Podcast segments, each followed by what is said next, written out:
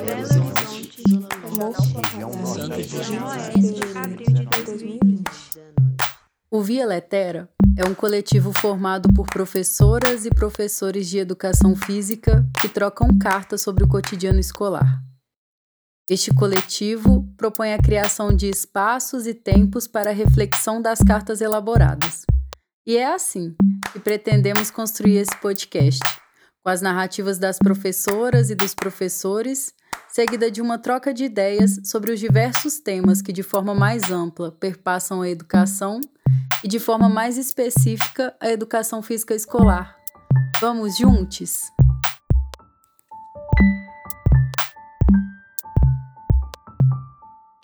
Sabará, 6 de maio de 2020. Às professoras e aos professores do Via Lettera. Parece que não vão adiar o Enem. Pela propaganda do MEC, indicam que não podemos perder uma geração de engenheiros, médicos, enfermeiros e professores. A vida não pode parar. Fiquei imaginando quantas gerações já perdemos de médicos, físicos, astronautas, biólogos, artistas, professores, músicos, escritores, antropólogos, geógrafos, veterinários, historiadores, matemáticos, e que vamos seguir perdendo com o não adiamento do Enem nesse contexto. Com o sentimento de nostalgia que tem surgido estando em quarentena, lembro da minha infância. Minha bisavó morava no Carioca, uma comunidade na zona rural de Morro do Pilar. Meus primos e primas com oito, nove anos já sabiam esculpir madeira, fazer chaveiro, trançar peneiras, as varas de pescar que utilizavam eram também eles quem confeccionavam. Ajudavam na engenharia de fazer a água chegar em casa e até nas próprias casas, todas feitas de sapé e barro que os mais velhos construíam e os mais novos ajudavam e iam aprendendo. Quando era época de escola, acordavam às cinco Andavam cerca de 3 quilômetros até onde a Kombi passava para levá-los a uma escola na própria comunidade, que ficava a cerca de 30 minutos. Eles sempre diziam que era perto, até porque, para ir de uma casa a outra, era quase esse tempo que gastavam. Quando chovia, não tinha aula. A Kombi não conseguia chegar à escola por conta da estrada de terra. Isso no ensino fundamental. O ensino médio só é ofertado na cidade. Além dos 3 quilômetros, os 30 minutos se transformam em uma hora e até hoje, em tempos de chuva, não tem aula. Quase nenhum deles concluiu o ensino médio. A maioria não chegou nem a cogitá-lo. Já ajudavam em casa a fazer farinha, rapadura, a plantar e a colher. Hoje tenho certeza que são muito bons no que fazem. Mecânicos, agricultores, pedreiros, carpinteiros. E talvez, se pudessem escolher, escolheriam de novo fazer exatamente o que fazem. Mas a questão é exatamente essa: poder escolher. Tiveram pouquíssimas ou nenhuma oportunidade de se pensarem numa universidade. Nunca me sonharam. Tô contando isso para desabafar um pouco e colocar no papel o que nós falamos sempre. É AD para quem? Até acho que eles e elas estudam em qualquer lugar e de diferentes formas, quase sempre sem os livros, sem internet e sem um professor à distância para ajudar. E aprendem, um conhecimento que nunca foi cobrado e estimulado na escola, quem dirá no vestibular. Quem era mais inteligente? Você ou os meninos da Maria? Era não. Sou o mais inteligente até hoje, né? Precisava nem falar. Vocês estudaram junto, né? Ah, você tá falando inteligência na escola? Na escola é eles. Achei que fosse na vida. 12 de janeiro de 2020, numa pescaria no Carioca.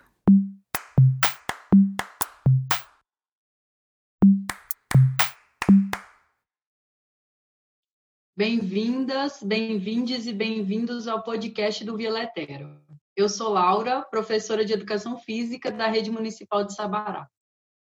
Olá, sejam todos bem-vindos. Eu sou Bárbara, professora de Educação Física da Rede Estadual de Minas Gerais.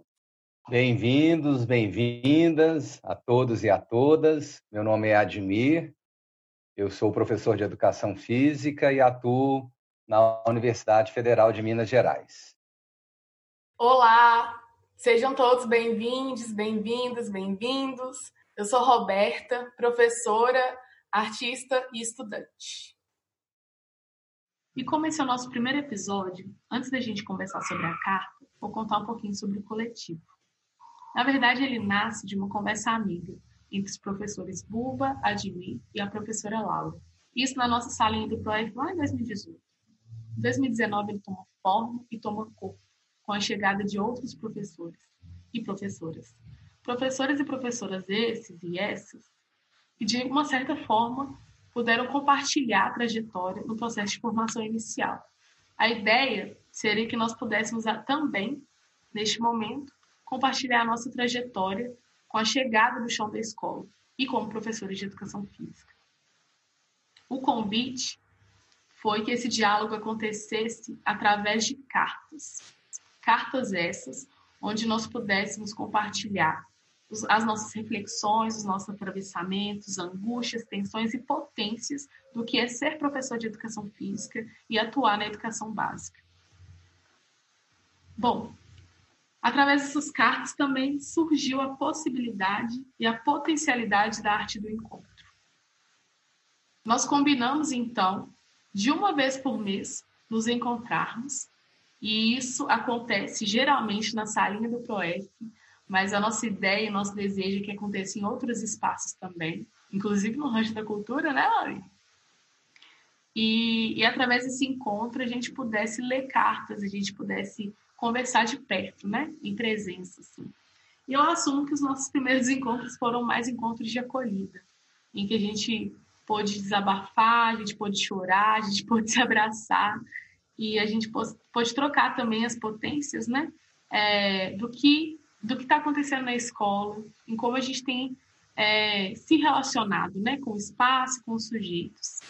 Ao longo do tempo, fomos trocando cartas, fomos nos encontrando, o grupo foi se ampliando e chegaram outros professores e professoras e outras possibilidades de diálogo. Nós hoje, hoje temos em média de 15 a 18 pessoas no nosso coletivo e a gente pode também estar presente em outros espaços tão ricos quanto esse que viemos construindo. Participamos é, como mostra pedagógica no seminário do Pensando em Educação Física Escolar, que é um outro coletivo de professores de educação física.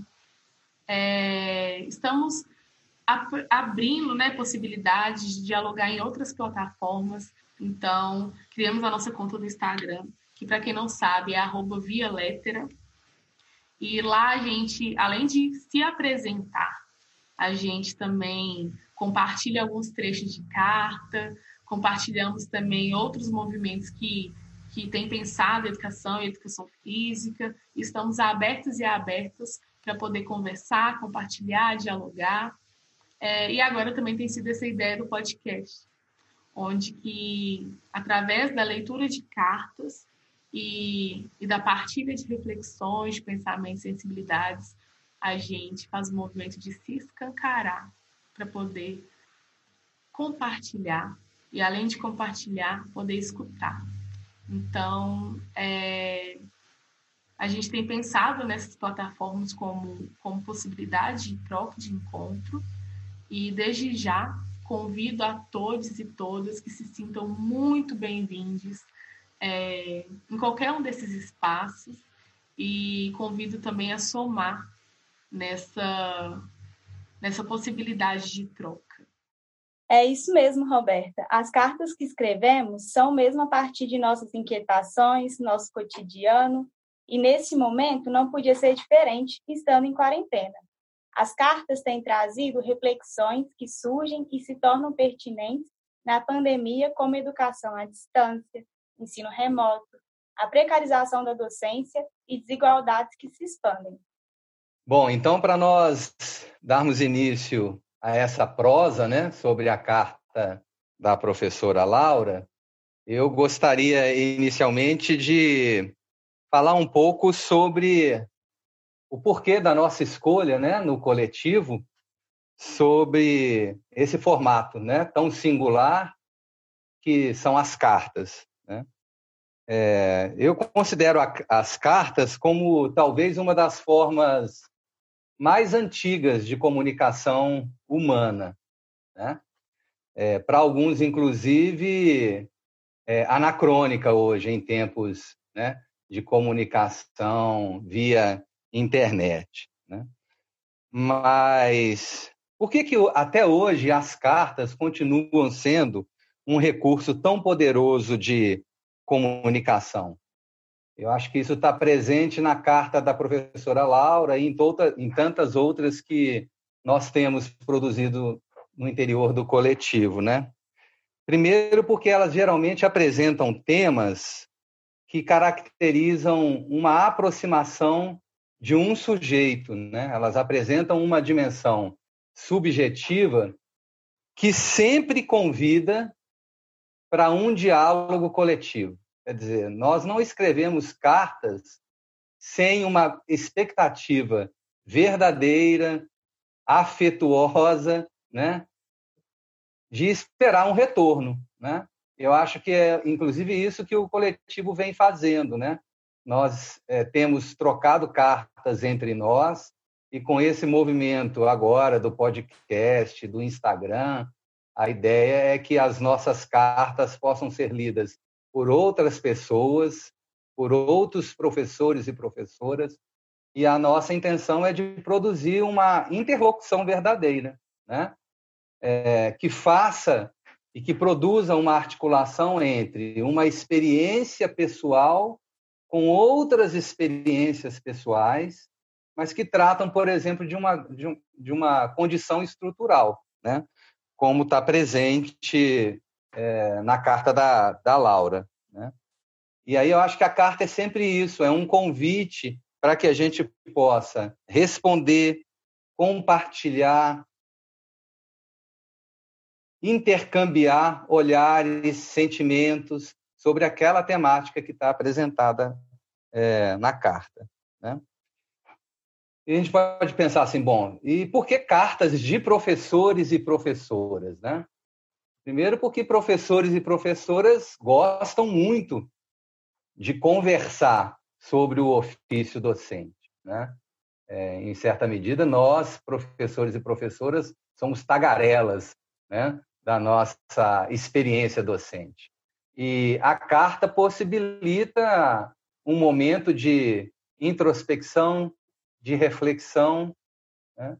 mas, ao mesmo tempo, é um texto é, pedagógico, no sentido de oferecer a outros professores e outras professoras compartilhar as experiências que nós vivemos no, nos cotidianos escolares. Né? E aí, é, indo em direção à carta da Laura, né, eu acho que a gente tem uma carta, primeiro, é, compartilhada conosco num momento muito singular, né, que é esse que nós estamos vivendo no mundo, no Brasil, no contexto da pandemia, do contexto do isolamento social.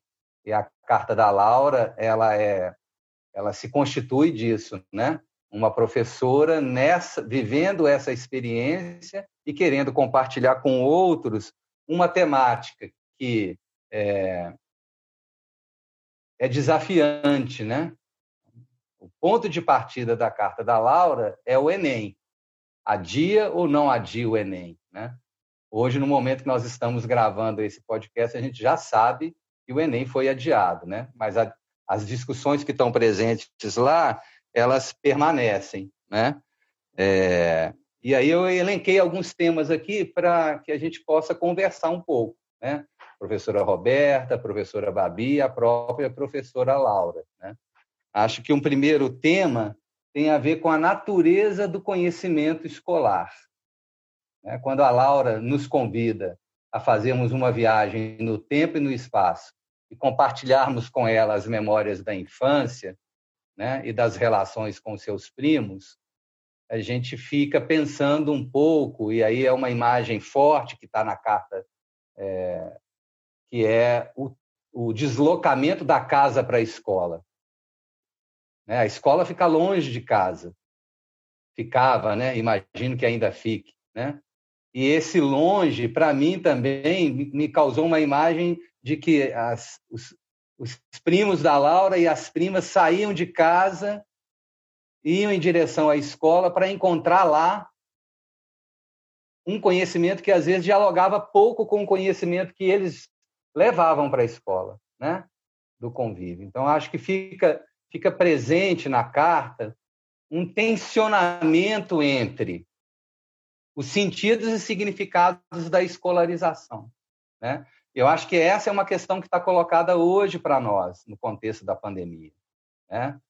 É, muitos professores e professoras estão sendo convidados de maneira, inclusive, arbitrária, a ressignificar a experiência da docência nesse contexto de, de pandemia, né?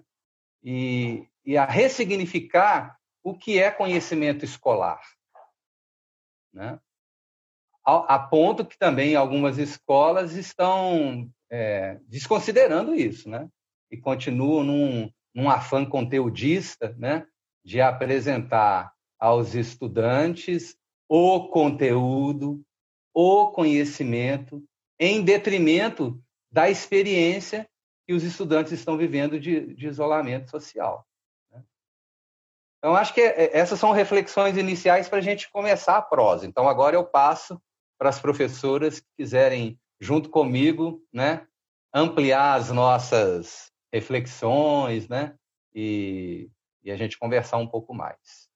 É, eu fiquei pensando, né, enquanto o Admir falava sobre essa relação de dessas crianças irem para a escola e, e, essa escola apresentar um conteúdo, um conhecimento, uma percepção que dialoga pouco com elas. E em contraposição, eu fiquei pensando, né, o conhecimento que são produzidos por essas crianças, quando eles são levados até a escola, até que ponto que a escola acolhe esses conhecimentos? Até que ponto que a escola é, produz essa confluência de saberes? É, e eu fico pensando muito que a gente tem uma, uma trajetória, né, na construção de conhecimento que ele é universal, que ele é eurocêntrico e que ele é hegemônico. Inclusive, ele dita quem é inteligente e quem não é inteligente. Eu acho muito interessante quando o primo da Laura pergunta, né? Ah, você está falando da inteligência da escola? É, porque a gente precisa considerar outras epistemologias, outros conhecimentos, outras inteligências, e elas precisam dialogar com a construção de conteúdos, de currículo e de produção de saberes da escola. E aí a gente está num momento onde que é, eu acho que independentemente né, da, de qual rede de ensino que nós estamos falando, se é a rede de ensino particular, privada, se é a rede de ensino municipal, se é a rede de ensino estadual, é... a maneira como a gente vem pensando, né, é, levar e continuar é, o ano docente, eu fico me questionando assim se essa confluência se ela acontece, né? Se os saberes que estão sendo transmitidos diretamente das organizações, das secretarias e dos professores, eles realmente dialogam com, com os saberes que são produzidos pelas crianças, né? Em, seus, em seus, suas diversidades de lugares. E eu acho que essa pergunta ela, ela pode é, pensar no contexto de agora, em plena pandemia, e ela também pode se alastrar atemporalmente, né? é, nos tempos de infância, nos nossos tempos de, de, de adolescência e juventude dentro da escola, e agora nos nossos tempos como professoras né, da escola que recebem estudantes. É, isso, eu fiquei pensando sobre o que você falou também, Roberta, de, dessa coisa de continuar as aulas esse ano, né? Eu acho assim, olha o tempão que essas coisas continuam acontecendo, né? Que as desigualdades estão aí, é, tem gente que tem que levantar às 5 horas da manhã para chegar na escola às 7. E como que fica isso com a EAD, assim, né? Em lugar que a internet não chega. É, tem lugar que, inclusive, não adianta a lei de acesso a dados, né? Por exemplo, porque a internet não chega lá. É, e aí eu acho que isso é, é, o que a Babi disse no início, né? Expande muito as desigualdades.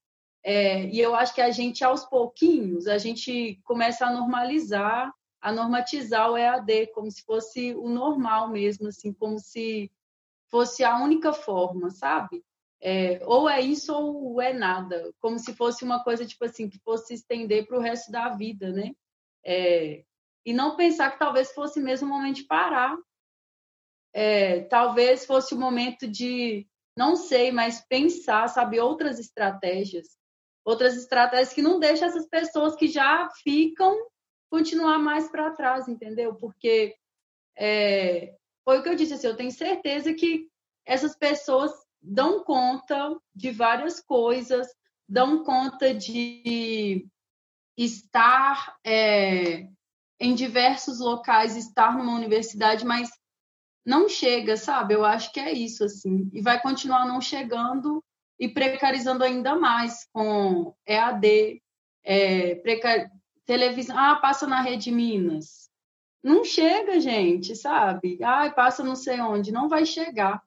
É... E eu acho que mesmo que chegue, tem outras várias questões, que é assim, ah, hoje chegou uma aula de matemática, mas eu ainda não tinha dado conta de chegar nesse ponto na escola. E aí? Outro dia eu estava lendo uma reportagem de uma mãe aqui de BH que tava, falou que não ia mais pegar as apostilas do filho. Ela falou que não dava conta de ajudar e o filho dela não estava dando conta de fazer. E aí?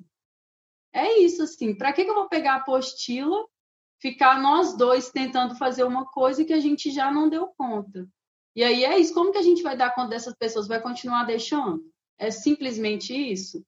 A mãe deixou de pegar a apostila, a gente vai simplesmente parar de dar a apostila? É assim? Sabe? Fiquei pensando isso também. É, ao meu ver, e aí com a pergunta que a Roberta colocou na cabeça sobre se EAD é a resposta, o EAD é a forma mais colonial encontrada de permanecer nessa produtividade que a escola e tudo vem vem querendo reafirmar que a gente precisa. Então, num momento de pandemia, onde o momento talvez fosse parar, fosse entender outros conhecimentos que a gente produz, não estando no contexto escolar, e reconhecer esses conhecimentos como também importantes, o EAD ele vem para falar que esses conhecimentos eles não são importantes que isso significa que nós estamos parados e o que é importante é essa forma conteudista que está prescrita nas apostilas do EAD. E isso vem com toda uma sistemática por trás, porque o EAD ele chega na escola nesse momento onde existem projetos educacionais como Escola Sem Partido, ele chega por meio de uma forma arbitrária, onde quem escolhe os conteúdos não são os professores para os alunos, mas sim um terceiro órgão. Os professores eles ficam responsáveis por ficam responsáveis por prescrever esses conteúdos e isso aumenta ainda mais é, vai contrário ao movimento educacional que a gente estava pensando em tirar essa educação que o Paulo Freire chama de educação bancária e o EAD ele vem para afirmar que, na verdade, a educação conteudista e a educação importante é justamente a bancária. Quando a Roberta ela fala se existe confluência, cada vez menos está tendo confluência quando a gente pensa nesses ensinos remotos que estão sendo distribuídos. Porque é dar a apostila para o aluno, o aluno faz o que está escrito na apostila e o professor corrige. Quando nas outras escolas que existem medidas enquanto é, chamada de vídeo, os alunos desligam o microfone para os professores falarem e os professores, os alunos só escutarem o que os professores estão falando. Então, o meu medo é que, junto dessa conjuntura do Escola Sem Partido crescendo, o EAD, o ensino remoto, seja uma iniciativa que a pandemia ela impulsionou para acontecer uma vigilância do que os professores estão fazendo dentro das escolas, dentro das salas de aulas, porque as, as apostilas não são feitas por eles, as aulas elas podem ser monitoradas pelos terceiros, não existe uma relação direta professor-aluno, aluno-professor, e, e é isso. Fazer mais um comentário, tá bom? Em, em em relação aos comentários de vocês, né? Que eu tenho concordância. É, primeiro, assim, acho que, que tem uma a, a, experiência da pandemia, do isolamento, né? E de do modo como as diferentes redes, né? E aí nós pensamos aqui no nosso contexto, né? De convivência do Via Letera, então a região metropolitana de Belo Horizonte, a gente poderia falar da rede estadual, da rede municipal de Belo Horizonte, da rede municipal de Sabará, né? da rede municipal de Contagem, da rede municipal de Betim. Essas redes produziram e da rede privada, né? da rede particular. Essas redes produziram respostas muito muito distintas em relação a, né, a essa continuidade ou não, interrupção ou não das atividades, né? É, por exemplo, a rede municipal de Belo Horizonte ainda está com as atividades formais, né, é, curriculares paralisadas e optou por uma é, relação de aproximação com as famílias, né, de, de tentar entender o contexto dessas famílias. Muito diferente da resposta rápida, na minha perspectiva, atabalhoada, e a, a Secretaria Estadual produziu. Né? Isso nos convida e, de certa forma, nos constrange a fazermos uma leitura, como Roberta, Laura, Babi comentaram, é, estrutural, mais ampla, né? dos, dos riscos que nós estamos correndo em relação a essas experiências de educação à distância, de ensino remoto, né? as denominações são diversas, mas os riscos são os mesmos, né? que é de cada vez mais precarizar as condições do trabalho docente, né? É, precarizar as condições é, de aprendizagem dos estudantes, né? É, e como o Babi disse agora no final, é, numa perspectiva de retomada de uma concepção bancária de educação e extremamente colonialista. Né? Se a gente acompanhar e analisar um pouco mais o modo como o programa de educação tutorada né, do Estado foi produzido, né?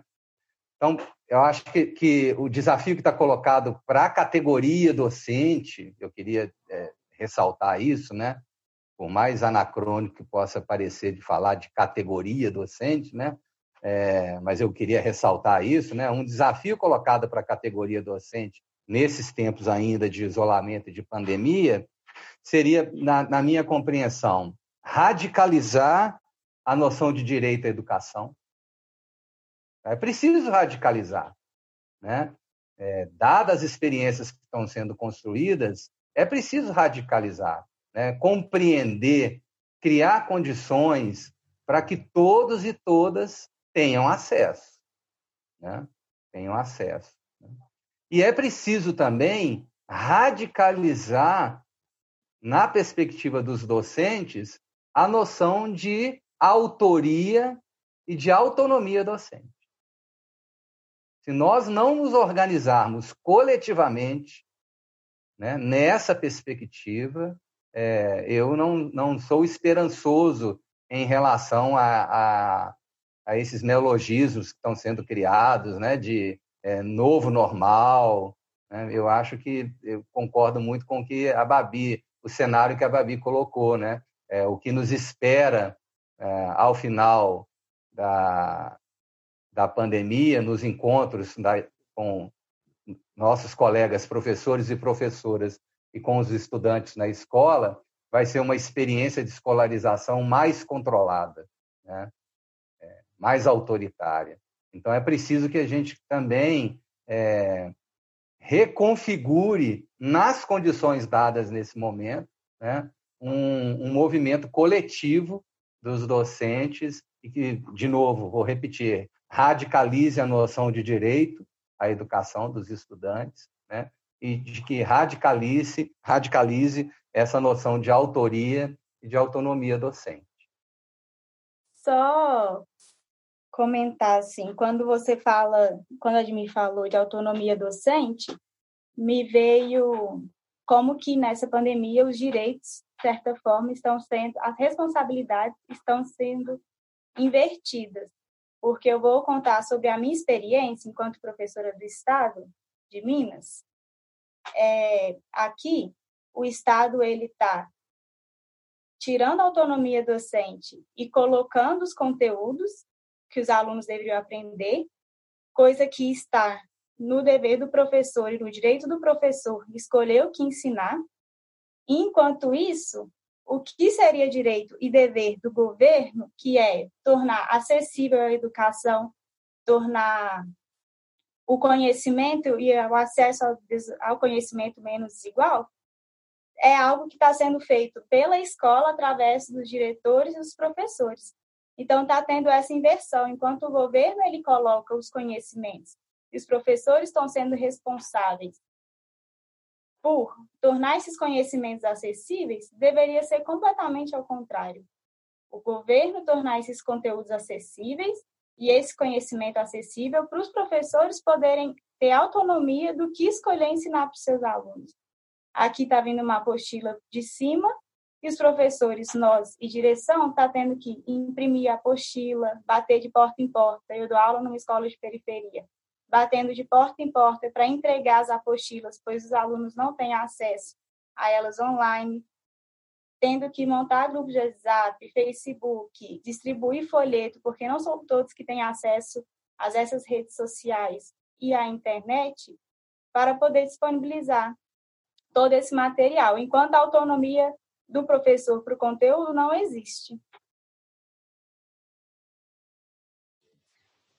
É, ouvindo né, um pouco da, da Babi e do Admir, eles trazendo a realidade né, de como tem sido esse processo é, de educação à distância e também falando sobre colonialismo, eu fico pensando é, em como né, é, as tecnologias da, da colonização elas se ampliam e elas se potencializam ao longo do tempo. Por que, que eu estou falando isso? É, algum tempo atrás eu estava lendo o um livro do Negro Bispo, Colonização Quilombos, e ele vai falar do processo de violência e de colonialismo do conhecimento, é, dos conhecimentos e das epistemologias quilombolas, né? Ele fala que em um determinado momento esse direito à educação foi negado a essas pessoas, é, a educação hegemônica, a educação branca, a educação homogênea, né? Mas os quilombos e as comunidades tradicionais elas já produziam outras potências, outros conhecimentos, outras educações que vinham de conhecimentos de engenharia, vinham de conhecimentos de agricultura, vinham de conhecimentos é, de astrologia, vinham de conhecimentos de outras epistemologias que na escola a gente não consegue é, a gente não consegue considerar vamos dizer assim, né? Em uma, em, no sentido geral. E aí esses conhecimentos eles eram negados, deslegitimados, e a partir de um determinado momento, ele foi começado, foi, começou a se implantar esses conhecimentos, ou seja, eles começaram a fazer um processo de que essas pessoas precisavam ser escolarizadas. Só que precisavam ser escolarizadas em um determinado nível porque nunca era o nível é, da população branca, de classe média, hegemônica, que tinha o poder. E aí acontecia esse movimento de deslegitimação desses conhecimentos, que eram produzidos nos quilombos, nas comunidades tradicionais, ao ponto que era oferecido um outro conhecimento que não cabia e que eles não conseguiam acessar de uma maneira justa, de uma maneira, maneira plena. Então, eles apagavam esses conhecimentos para colocar outros que não, for, não, não são suficientes para pensar na lógica da meritocracia. Então, isso é um movimento que acontece desde o período colonial e ele continua reverberando aqui. E a gente vê, e principalmente em pandemia, essas, essas desigualdades e essas violências escancaradas. Né? É, e agora, nós temos um outro movimento, que é uma ressignificação, vamos dizer assim, dessas tecnologias da colonização, que é o que a gente está falando aqui agora, né? Então, assim, em tese, todos temos acesso aos direitos universais à educação, temos as, as, os documentos né, que regem o que, que cada série, o que, que cada ciclo vai estudar, mas aí a gente tem o EAD. E quem continua tendo esse acesso, e eu não consigo admitir ou dizer que é de qualidade, porque tenho na minha casa crianças que estudam em escolas particulares que estão com um processo de ensino totalmente precarizado, é, mas essas pessoas elas têm acesso ao conhecimento e ela vai continuar tendo esse acesso ao conhecimento. E as pessoas, onde que os conhecimentos, assim como está descrito na carta da Laura, dos primos falando, né? Quem é mais inteligente? Esses conhecimentos que são produzidos é, de maneira ancestral, de maneira é, que, que são passados né, por esses saberes, eles são totalmente deslegitimados, não considerados, roubados, e aí é, eles não continuam não possuindo, então, o acesso ao conhecimento hegemônico. É, e junto com isso, eu fico pensando também que é uma estratégia, né? Essa, essa questão do não parar. Eu fico pensando muito quando a Laura fala assim: a gente precisava parar. E esse tempo de parar deveria ser um tempo de reflexão, de pensar em como que a gente vai voltar para a escola, sabe? A gente o tempo todo é, traz questões, questionamentos e tensões do que a gente precisa melhorar. Esse deveria ser o momento a gente parar e pensar em como que a gente vai dialogar, como que a gente vai potencializar essa construção da educação. E aí, na verdade, o que, que acontece? A gente muda essa visão contra-colonial de respirar, de olhar para o céu, de refletir, e aí coloca a visão mercantilista do que o tempo a gente não pode parar. Então, eu fiquei pensando em todas essas relações que tem com o livro, que tem com a carta e que tem com as discussões que a gente está trazendo aqui. Você falando isso me lembrou muito da poesia do João Paiva, que chama Devagar Escola. O João Paiva é professor, MC, slammer, inclusive essa poesia ganhou o Slam Mundial em 2015 e ele acabou de lançar um livro que chama Velho Barreiro. Depois, quem tiver interesse, dá uma olhadinha que vale super a pena. É, vou ler só um trechinho. Devagar, escola. Se não quer que escola, ensina algo que preste. Tira logo esse estresse. Você é o remédio para acabar com esse tédio que impera nesse prédio. E com a disciplina do ar dessa rotina escolar, então ensina a amar a todo mundo. É o que está faltando no mundo. Mas devagar, escola. É por isso que a escola, comunidade à sua volta, vê se não ignora. Ensina sobre a história, incentivando a luta de agora. Essas mentes que não explode escola, vê se não fode. Desse jeito não pode, os moleques pedem acorde, alguma coisa que atraia, que nos chame a atenção e que nos livre da vaia, do show da vida, meu irmão. E não nos deixe que caia em qualquer boteco de esquina. Alimente a esperança, o desejo de mudança no coração das crianças, muita comida na pança, preciso de confiança, escola. Vê se avança. Mas devagar, escola. Que a IES não cola, e a cola vai virar uma ex-escola vai ficar de enfeite, só um mero lembrete. Os moleques têm sede de saber, descobrir, conhecer, de sorrir, envolver, intervir, interver, saber ir, saber, saber vir, saber ler e saber que pode contar com você, mas devagar, escola. Gente, acho que é isso. Queria agradecer todo mundo. Muito obrigada, Admi, Babi, Roberta. Daqui a pouquinho vai estar a carta de vocês também. É, eu acho que está muito legal esse podcast. É, vou convidar também todo mundo a curtir a gente lá, seguir, na verdade, a gente lá no Instagram. É arroba coletivo Violetera. Quem quiser escrever cartas também, é, pode chamar a gente por lá. E eu acho que é isso. Podem falar também. Ah, eu quero convidar todo mundo, todos, todas, todes a se aproximarem desse coletivo, né? É, participarem da maneira que for possível das, né, das nossas, da nossa presença hoje nas redes sociais também, no Instagram, aqui no podcast. Dizer que para mim foi um prazer compartilhar com três professoras, né? essas reflexões e a gente tem expectativa de que, a partir desse é, momento né, inicial do podcast, outros virão e com outras interlocutoras, com outros interlocutores, né, que queiram, junto conosco, fazer reflexões sobre a condição docente, a escola, né, a, a iniciação à docência, né, a, a experiência da, da docência e da discência, né?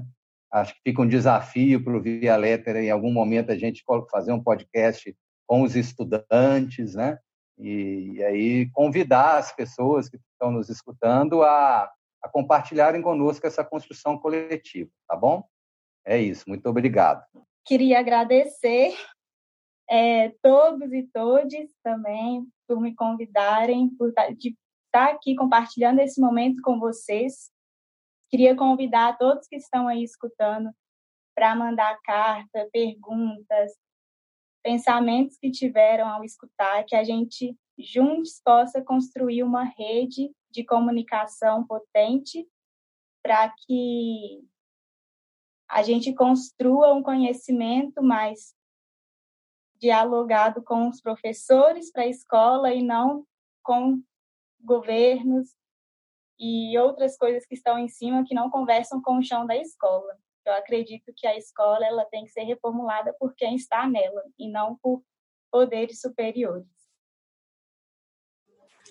Salve, salve, João. Salve, salve, Edmir, Babi e Laura. Eu também queria muito agradecer esse momento de partilha, esse encontro que, por enquanto, é não presencial, e convidar todo mundo para colar mesmo, para estar tá junto. A gente quer que isso aconteça em diálogo, assim. Isso não é feito só para a gente, é feito para geral. Então, sintam-se bem achegados. Você ouviu o podcast do Coletivo Via Lettera. Para saber mais, nos acompanhe no Instagram, arroba Coletivo Via Lettera. Sigamos juntos!